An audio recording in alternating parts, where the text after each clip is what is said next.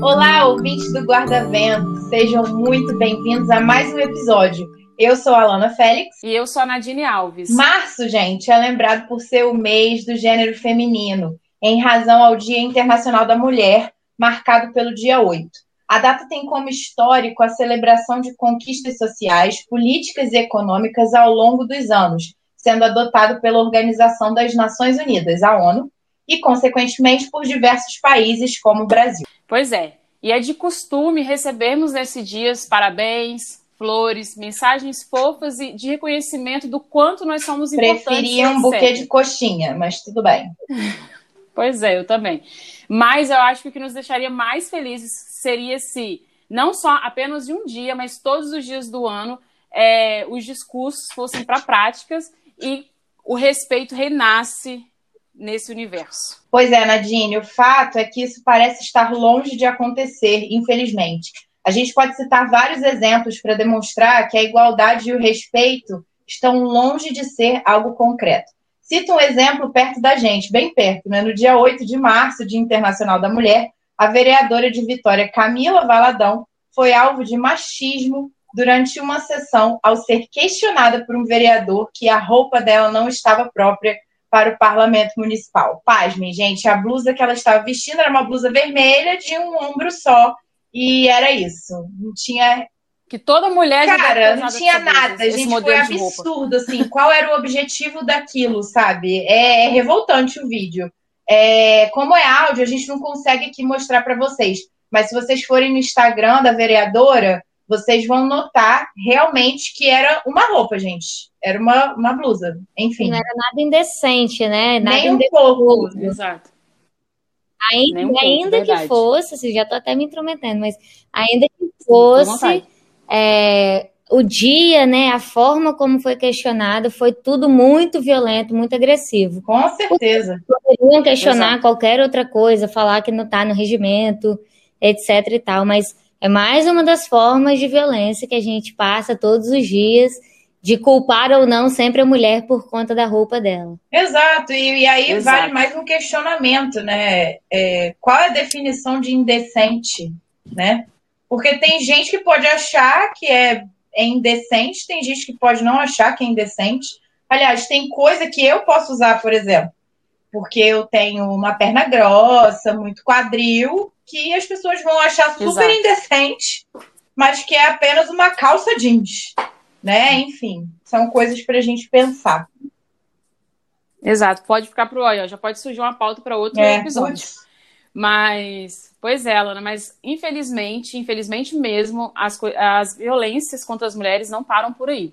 O Espírito Santo ele ocupa a 11 posição em estados que mais se matam mulheres no Brasil. Em 2009, nós ocupávamos o primeiro lugar. Essas informações são da Secretaria de Segurança Pública do Estado, a SESP. Bom, para falar sobre isso, convidamos a advogada, mestra em direito, especialista em questões de gênero, discursos, poder e violência contra mulheres, idealizadora do coletivo Juntas e Seguras e autora do livro Feminicídio, Tipificação, Poder e Discurso, Renata Bravo. Seja bem-vinda. Bem-vinda, Renata, ao nosso espaço de conversa. Muito obrigada por estar aqui com a gente. Olá, gente. Obrigada a vocês pela, pelo convite. Já comecei a me, me intrometendo aí antes. Fica é, à vontade. É isso, né? A gente não consegue todo dia, e não só no dia 8, esse, dia, esse mês de março, a gente tá aí toda agoniada, com as mesmas pautas, parece é, um grande déjà vu todo dia, todo mês, todo ano, a gente falando das mesmas coisas, e, as, e, e a, o mundo não muda, a cultura não muda, é, as violências continuam todos os dias. É, eu estava assim, só pensando, né? Faz três anos que eu defendi a dissertação que deu origem ao livro. E assim, parece que foi ontem, porque os debates eles continuam sempre os mesmos. Eu acho que a gente fala, vai falar isso ao decorrer, mas agradeço muito. E eu acho que é sempre importante a gente estar tá falando, enquanto né, nós mulheres não conseguirmos nos sentir seguras, a gente tem que debater isso mesmo. Sim. Renata, então já quero começar perguntando para você qual a importância dos movimentos feministas. Vamos lá. Eu já vou até parabenizar e agradecer por vocês trazerem isso no plural, né? Porque a gente acaba sendo colocada numa grande caixa, né? De um movimento feminista, uhum.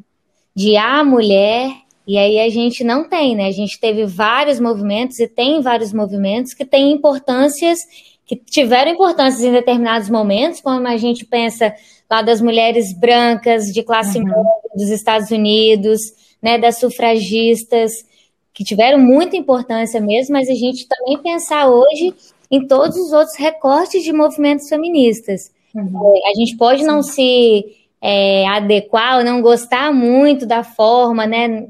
Sei lá, eu posso não ser uma feminista radical, e eu não sou mesmo.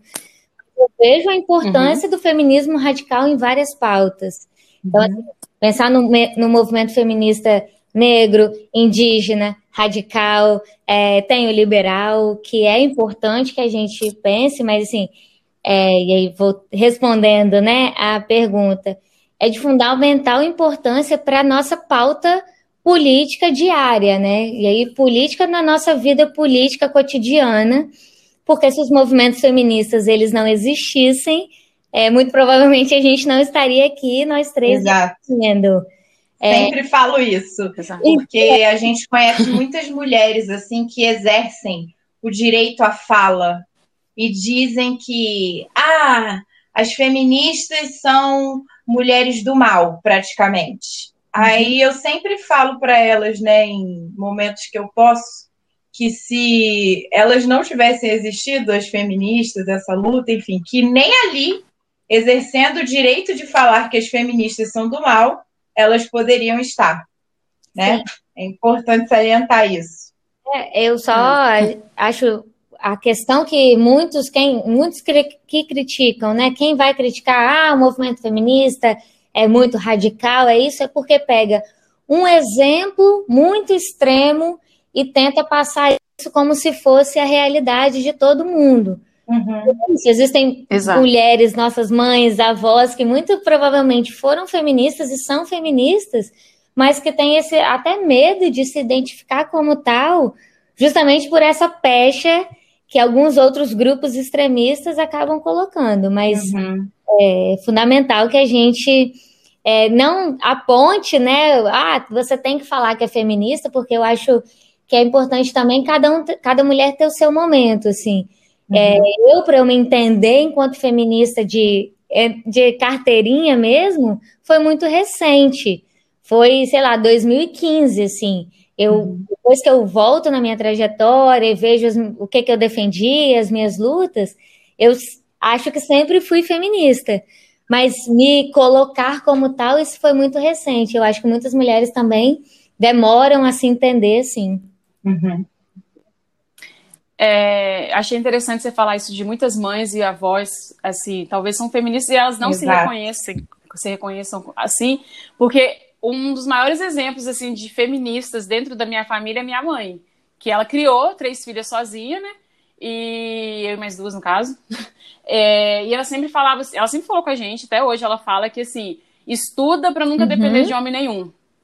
Mas prosseguindo, Renata, em 2010, em, perdão, em 2020, 101 mulheres foram mortas no Espírito Santo. Desse número, 26 são de feminicídio e 75 homicídio. Explica pra gente qual que é a diferença e o que, que é considerado feminicídio e por que, entre aspas, né, esse então, vamos novo lá. nome. É, esse nome, né, o feminicídio, ele surge em 2000, feminicídio mesmo. É, e aí, qual é, por que que isso surge? Muitas, é, muitas mulheres estavam sendo mortas, como a gente sabe da nossa história, em decorrência de violências domésticas, né, de ex-companheiros, só que isso entrava no, no geral da morte, é, das mortes, né? Então era assim, ah, estou considerando tudo como homicídio.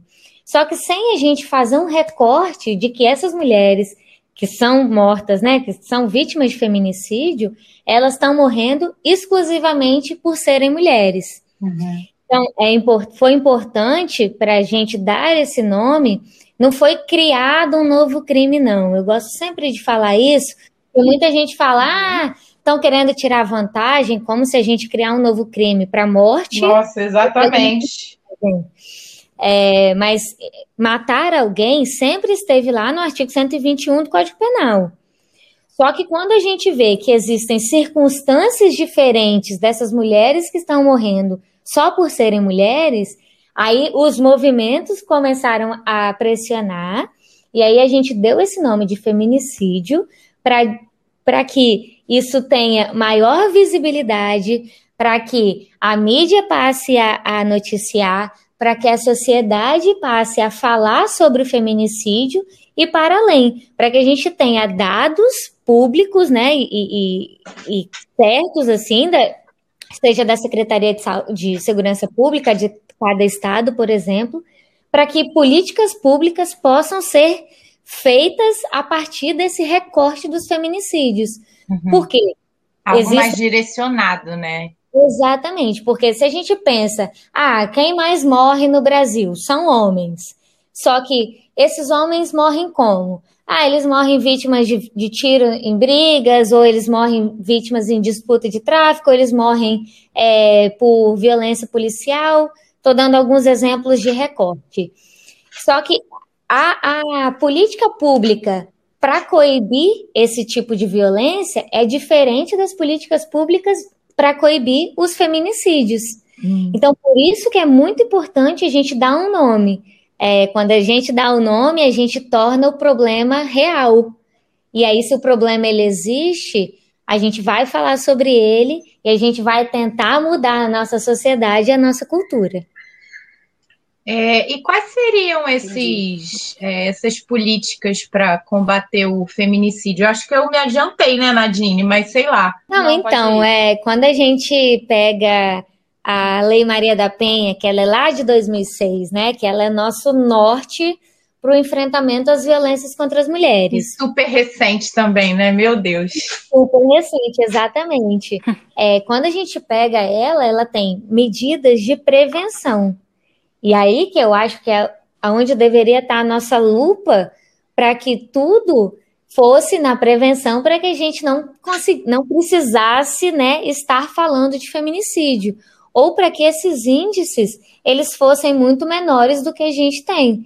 É, na semana passada, acho que foram noticiados dois feminicídios no mesmo modo, com facadas, uhum na frente de filhos, né? Ou uma foi na frente de filhos e a outra o filho chegou, mas assim, é, circunstâncias muito próximas e as características do crime também. Então, assim, quando a gente, por, pra, como que a gente consegue é, impedir, né, ou pelo menos reduzir? Uhum. A gente lidando com prevenção, lidando com políticas educativas, na escola desde pequena, lutando com campanhas contra o machismo, é, fazendo diariamente que é, é, nos nossos ciclos de amigos e famílias para que as ditas piadinhas não sejam mais faladas. É como se fosse, eu falo assim, quase um constrangimento mesmo. Uhum. Aquele tio que adora soltar uma piadinha com os nossos pais, com os nossos irmãos porque é no exemplo ali, né, do dia a dia que eu acho que a gente consegue ir mudando um pouco. Eu lembrei daquele. Da, é ditado popular isso, mas o povo tá fazendo meme na internet esses dias, colocando lá. É, é, cuidem das suas filhas, alguma coisa assim, tipo, prendam suas filhas. Aí embaixo tá assim, não, ensinem, ah. eduquem os seus filhos. Exatamente. Eu não tinha visto essa, não, mas é um clássico, né? Porque parece que é só a mulher que pode e que deve se proteger, mas a, a proteção a gente tenta. Né? Quando a gente fala de, por exemplo, medidas protetivas de urgência, lá quando a mulher está sendo ameaçada, a gente se protege. Mas se a gente não consegue ter os homens entendendo que eles são agressivos, né, ou que eles são potenciais agressores de mulheres e que eles são a maioria, se a gente não consegue trazê-los e mudar essa, é, cada filho, cada sobrinho, uhum. essas gerações, a gente vai ter muitas mulheres se protegendo, que é fundamental, mas a gente não vai ter a outra parte que é a agressora. É, mudando também a sua forma de agir. Outra coisa que eu vi, uma amiga que postou É, um homem numa sala cheia de mulheres está no paraíso. Uma mulher numa sala cheia de homens, ela está no inferno, ela está desesperada. Eu falei assim, gente. É, cara, imagina é. você sozinha numa sala cheia de homem. É, o medo é, é constante, né? Quando eu tem hora é. que eu falo assim, até com meu pai eu tava falando esses dias é, de, um, de um fato aqui na rua é, e aí eu falei, pai, tem coisa que você não vai conseguir saber, é, sentir na pele. Exato. É um medo que eu posso falar para você, você pode imaginar, mas é só a gente que sabe o frio na espinha mesmo. Uhum. Né? O que, que é você receber, às vezes, é, sozinha, uma pessoa que vai consertar alguma coisa na sua casa. Nossa! Né? Porque o que, é pegar um, um Uber sozinha, um, então, Nossa. assim, é, é, isso. É só nós mulheres que sabemos qual é esse real mesmo. A gente, é, infelizmente, a gente já está num, num, momento que a gente não tem medo de levar o nosso celular ou, enfim, de nos roubar alguma uhum. coisa, né, material. Nosso medo é a violação é, dos nossos corpos. E eles, né, acho que infelizmente poucos conseguem se colocar na nossa pele e pensar. Exato. E aí, é, quando a gente fala, voltando lá no que eu estava falando das políticas públicas, né? Quando a gente pensa que a maioria das pessoas que fazem políticas públicas são homens, são, é muito difícil que a gente se sinta segura. Cara. Caramba. Verdade. Meu Deus. Gente, Botem mulheres. Mas isso é muito louco. Você, é, Nadine falou do Uber. É, teve uma vez porque eu dou, eu dou aula até nove e meia né, da noite e eu ando de ônibus sozinha pela cidade, sem andei esse horário. Uhum. Às vezes eu pego o Uber, né? Porque ou tá tarde demais ou tá chovendo, enfim. Teve um dia que veio uma moça. Aí eu usava meu sobrenome. Quando ela viu que eu era mulher, gente, foi muito engraçado. Eu, relaxada no carro, assim, tipo, ah, graças a Deus. E ela também, ela, ai, graças Sim. a Deus que você é mulher. Aí eu falei, cara, que loucura. E assim, nós fomos no céu, né, dentro do carro. Ela, ai, minha última corrida, ainda bem que você é mulher, eu, graças a Deus, estou indo para casa com uma mulher dirigindo. Mas é muito louco isso, né, gente? Primeira coisa que eu faço quando eu entro no jeito. Uber é compartilhar meu status. Tipo assim, uhum. desesperada, vai. Sim, eu também. Fico assim, desesperada. Eu já mando para todo mundo, falo, olha, tô indo embora no carro tal, do jeito tal. E assim, eu fico o tempo todo, principalmente se for à noite, olhando para fora para saber se uhum. ele tá fazendo realmente o percurso certo. Bom, vamos lá para a próxima, né? É, quais são os tipos de violência doméstica? Explica um pouquinho aí pra gente, por favor, Rei. Vamos lá. Tem é, no, no, na Lei Maria da Penha, a gente tem cinco. Eles é, separam em cinco exemplos, mas são quatro, porque tem uma, uma diferença da lei mesmo, mas assim, é a violência física, que é que a gente mais vê, né? Que é, tá ali, tá o roxo, tá o sangue, uhum. e mais choca mesmo, porque você vê uma mulher toda agredida, né? Toda machucada, é o que a gente sente na pele. Uhum. Tem a violência psicológica, que aí entra a, a psicológica junto com a moral, né? Então, assim, ela é a que mais acontece se a gente pensar em situações muito cotidianas e muito difíceis também de, de muitas mulheres é, reconhecerem que estão sendo vítimas. Porque acham que é normal, né? Porque acha que é normal, porque como é isso, né? Quando a gente não vê, é, para a gente falar é muito difícil, os exemplos são difíceis, as pessoas que estão lá para nos proteger muitas vezes, seja na delegacia, seja no Ministério Público, né, ou no Judiciário, é, podem achar que é só uma narrativa. Então, é isso, o olho roxo você vê.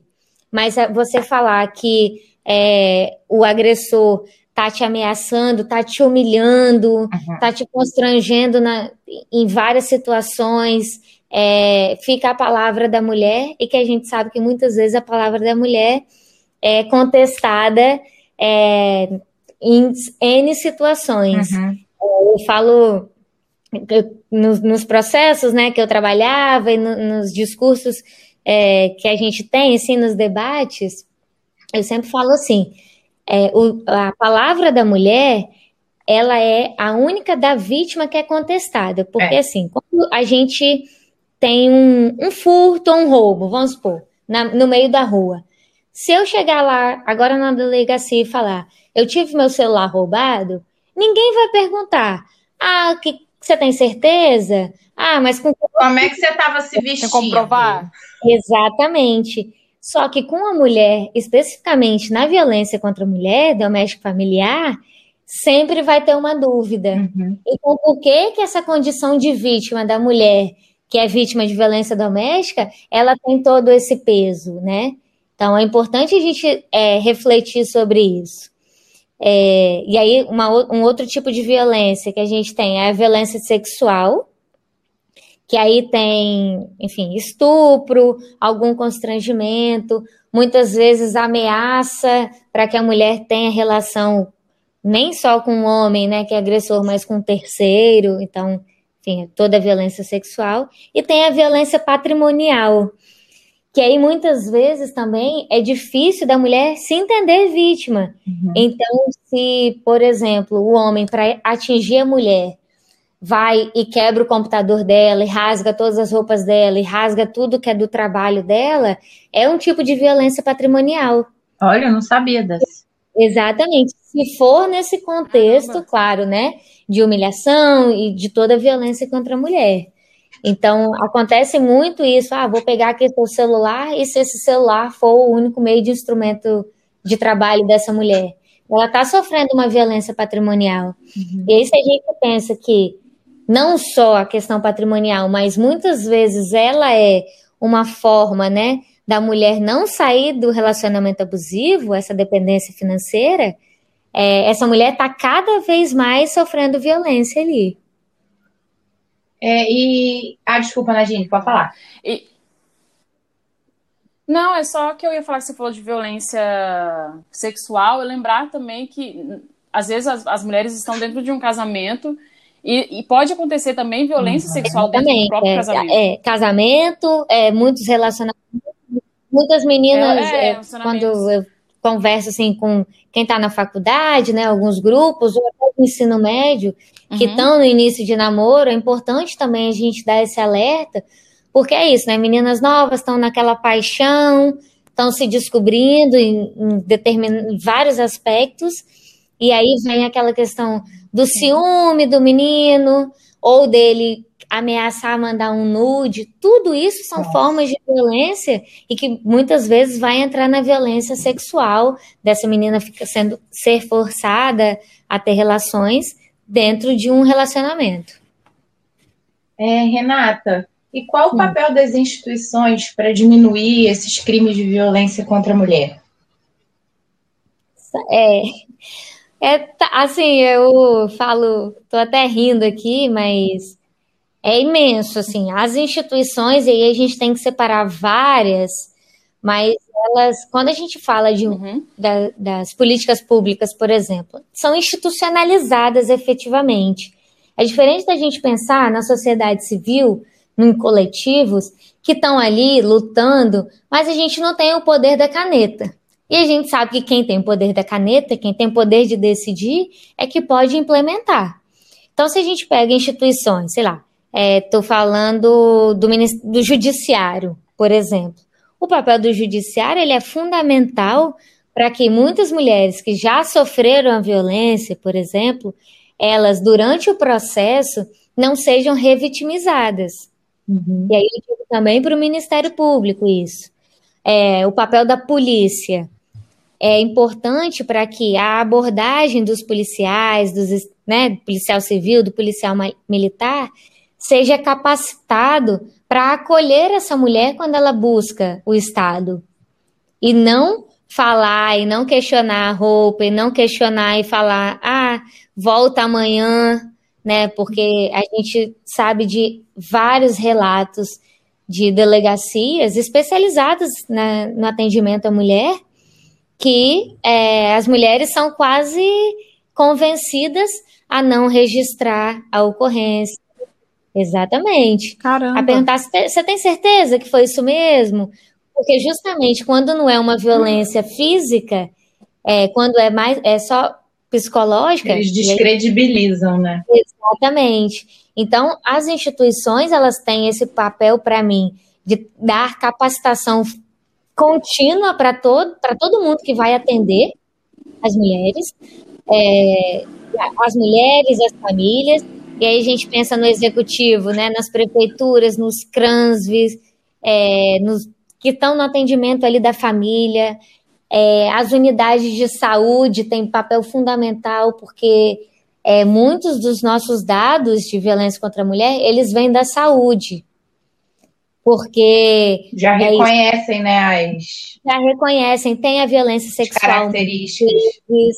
É, por exemplo, um agente de saúde ou um médico da família que está ali no dia a dia da família pode reconhecer que essa mulher está sendo é, vítima de um, de um relacionamento abusivo, pode. Então, é, é isso. As instituições, para mim, elas têm que ter um trabalho global, porque não adianta só um fazer mais do que o outro, porque a gente está todo num encadeamento uhum. de atendimento dessas mulheres e dessas famílias, uhum. né? Então, se a gente tem é, o atendimento, vamos supor, dessa mulher lá na polícia, mas a gente tem que ter o atendimento psicológico, e aí vão ser as prefeituras que vão dar.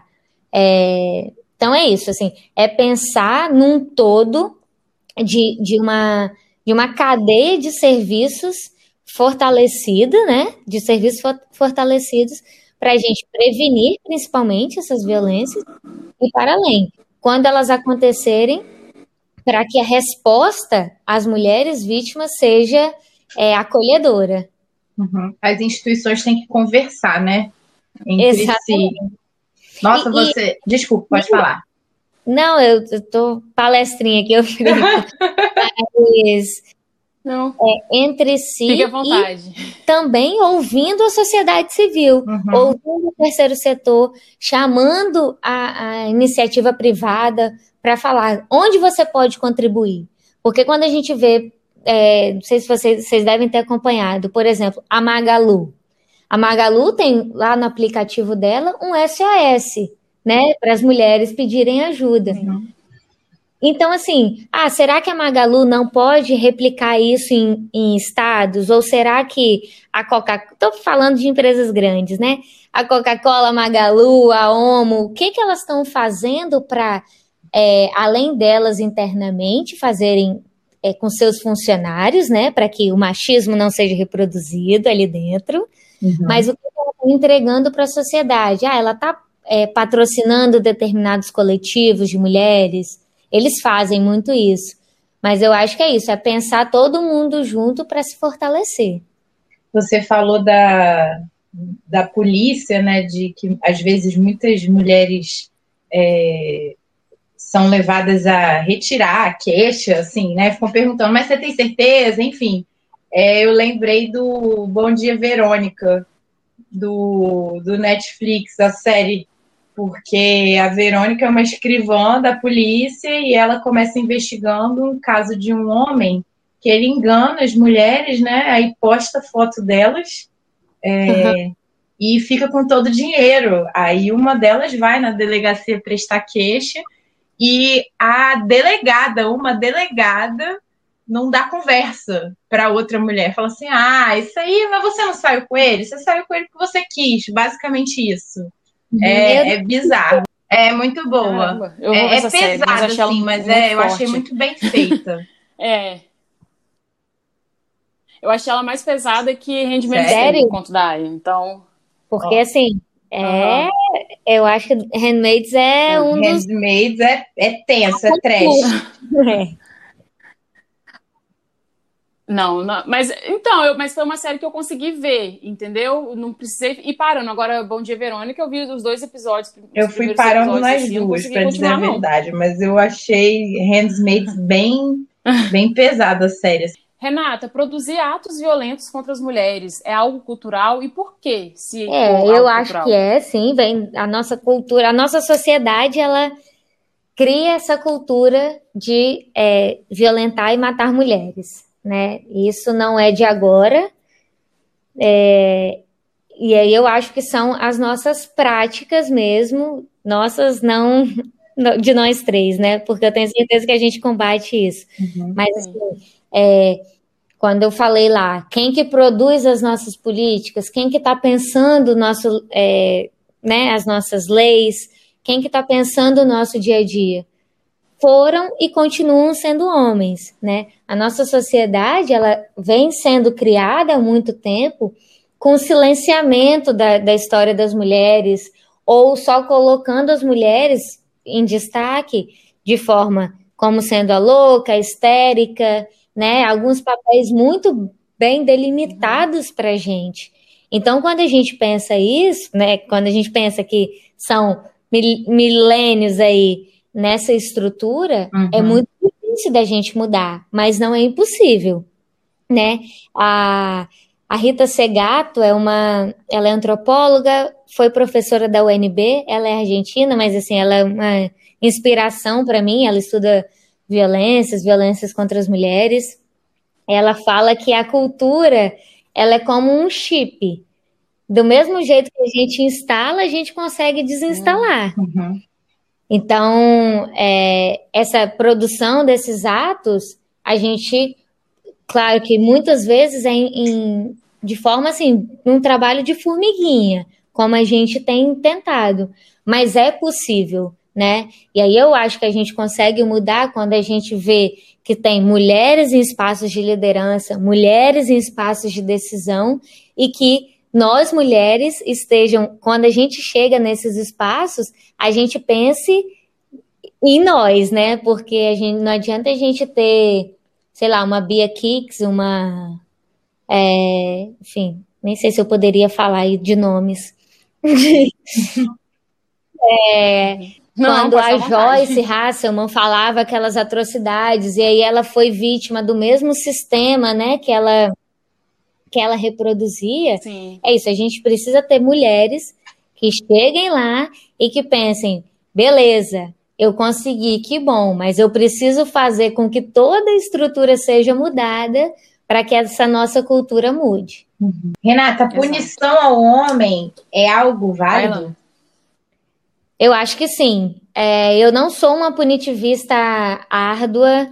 Eu entendo e critico muito o nosso sistema penal.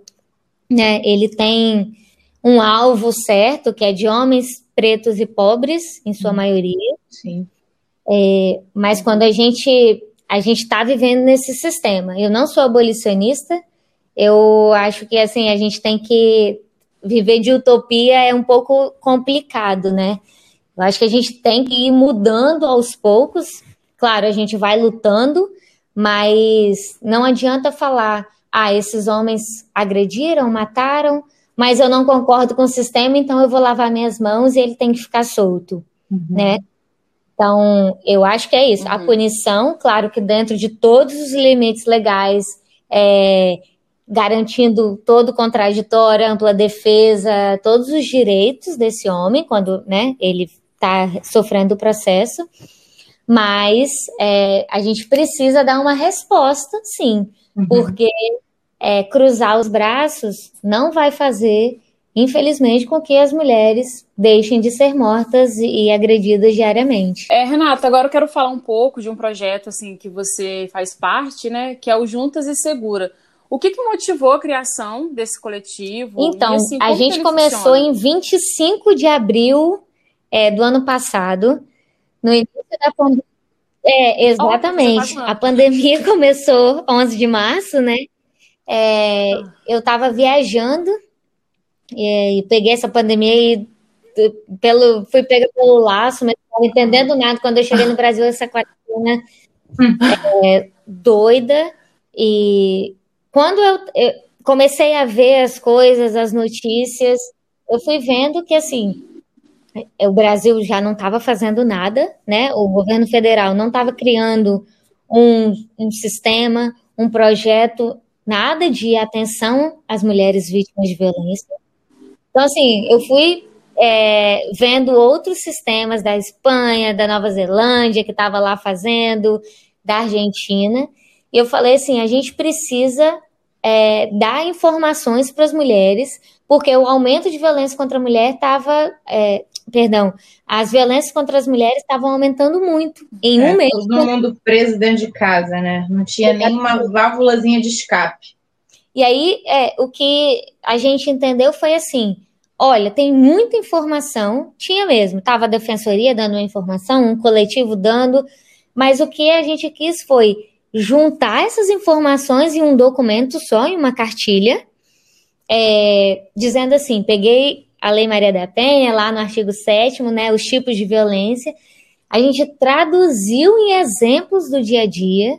Então, assim, ah, eu não falei, ah, se você estiver sofrendo violência patrimonial, porque eu sei que é muito difícil mesmo, né, da gente, quem não é do uhum. direito, entender. Até quem é, a gente que está lá, é, às vezes o termo é muito complicado. Mas quando a gente dá um exemplo, fica mais fácil da mulher reconhecer.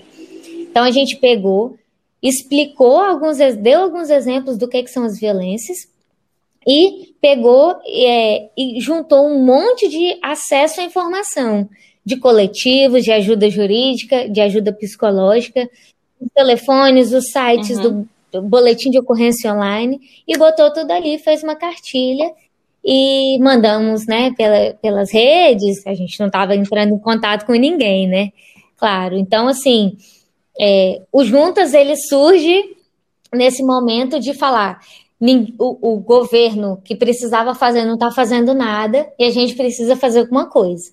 Então a gente criou essa cartilha e para além a gente criou também um plano é, de que a gente entendia fundamental para direcionar os governos estaduais e as prefeituras para assim, como que eu ajudo essa mulher, né? É, não tiramos nada da nossa cabeça, assim, é, nos baseamos muito no governo da Espanha, que criou códigos na, nas, nas farmácias. Então, assim, a gente criou um fluxograma do como que o Estado, e aí qualquer que fosse, ele poderia implementar do tipo, essa mulher vai sair um dia para fazer compras no supermercado. Uhum. Aí, o 190, todo mundo sabe que ela pode ligar. Mas, às vezes, é muito rápido, porque pode ser que esse marido agressor, ele esteja junto. Então, a gente deu uma ideia de criar um código, criar uma linha direta da Guarda Municipal, né? Enfim, isso a gente sabe que é muito difícil, né, de ser implementado. A gente apresentou isso para a Subsecretaria de Políticas para mulheres do governo do estado. É, eles divulgaram a nossa cartilha, como divulgaram de outros coletivos também, foi fundamental.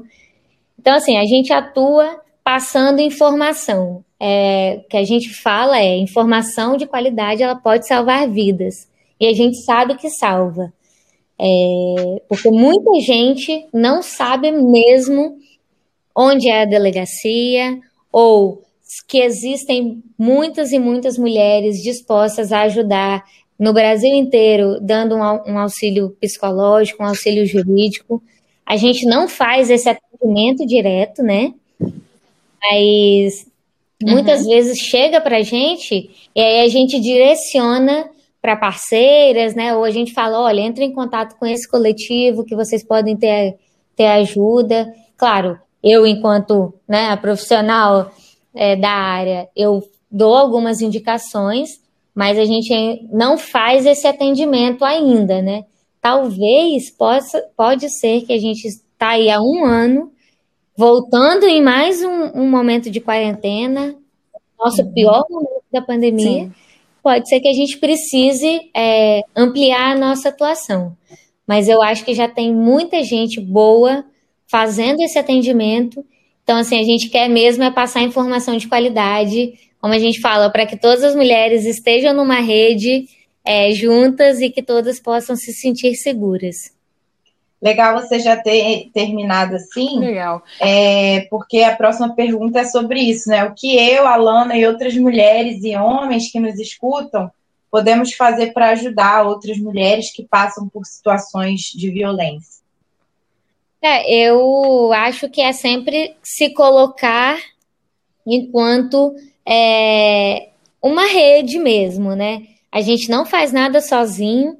É, muitas mulheres, assim, podem ser um braço de vizinhas, de colegas de trabalho. Então, eu acho que é sempre se colocar disposta. Porque muitas vezes apontar para a pessoa que ela está sofrendo um relacionamento abusivo é complicado, né? Mas se a gente sabe, se a gente tem um tato, ah, ainda que seja de divulgar, ah, já viu essa cartilha aqui que interessante? Sem dizer nada, né? E mostrar para essa mulher que ela tem alguém a quem recorrer.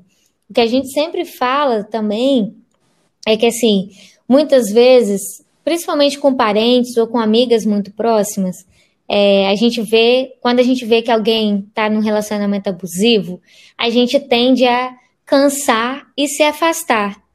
E, tipo assim, eu já falei uma vez, já falei duas, não, nada vai adiantar, e aí esse, esse homem, muitas vezes, afasta a mulher de todo o ciclo dela de amizade e familiar.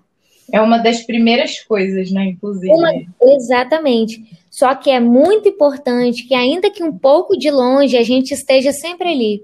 Manda um oizinho, manda uma mensagem, porque pode ser que essa mulher sente muito vítima, pode ser que ela entenda que ela precisa de ajuda, e se ela olhar para o lado ela não vê ninguém, ela vai continuar então, é, a gente ter essa mão aí sempre estendida, eu acho que é a maior forma que a gente pode fazer para ajudar. Para além de sempre passar informação de qualidade, né? Mas eu digo assim, com pessoas mais próximas, que é a nossa forma de ajudar maior mesmo. Gente, então agora a gente vai para o nosso momento das dicas. É, podem ser livros que você está lendo, filmes, qualquer coisa, Renato, você pode indicar para gente o que, que você acha bacana.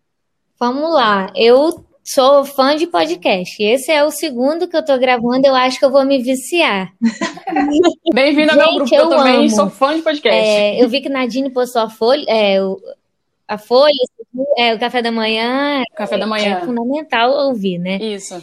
Mas assim, na, na nossa linha aqui que a gente está falando, Praia dos Ossos.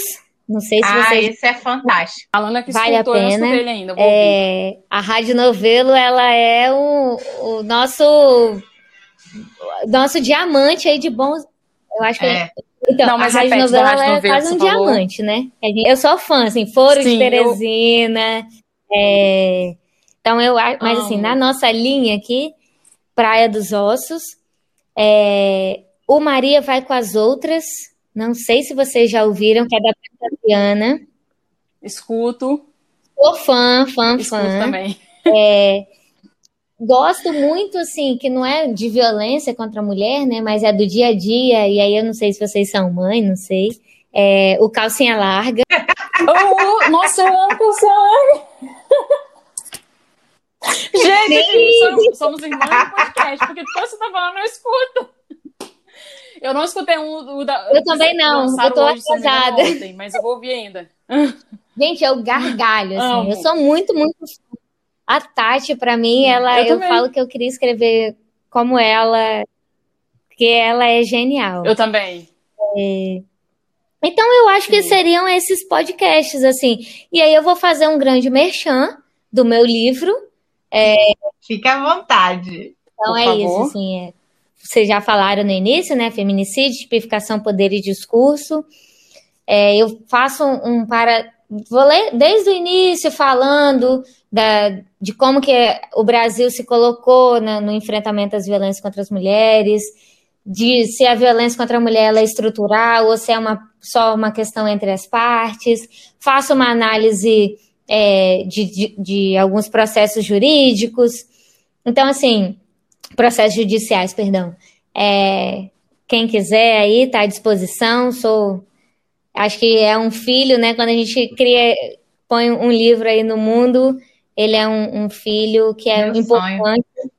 Estou é, precisando, eu acho que até revisar, de acordo agora até com a, com a pandemia, né, com esse novo momento, é importante a gente atualizar, mas como eu falei também mais no início, é, já tem três anos que eu defendi a dissertação que deu origem a ele e praticamente nada mudou.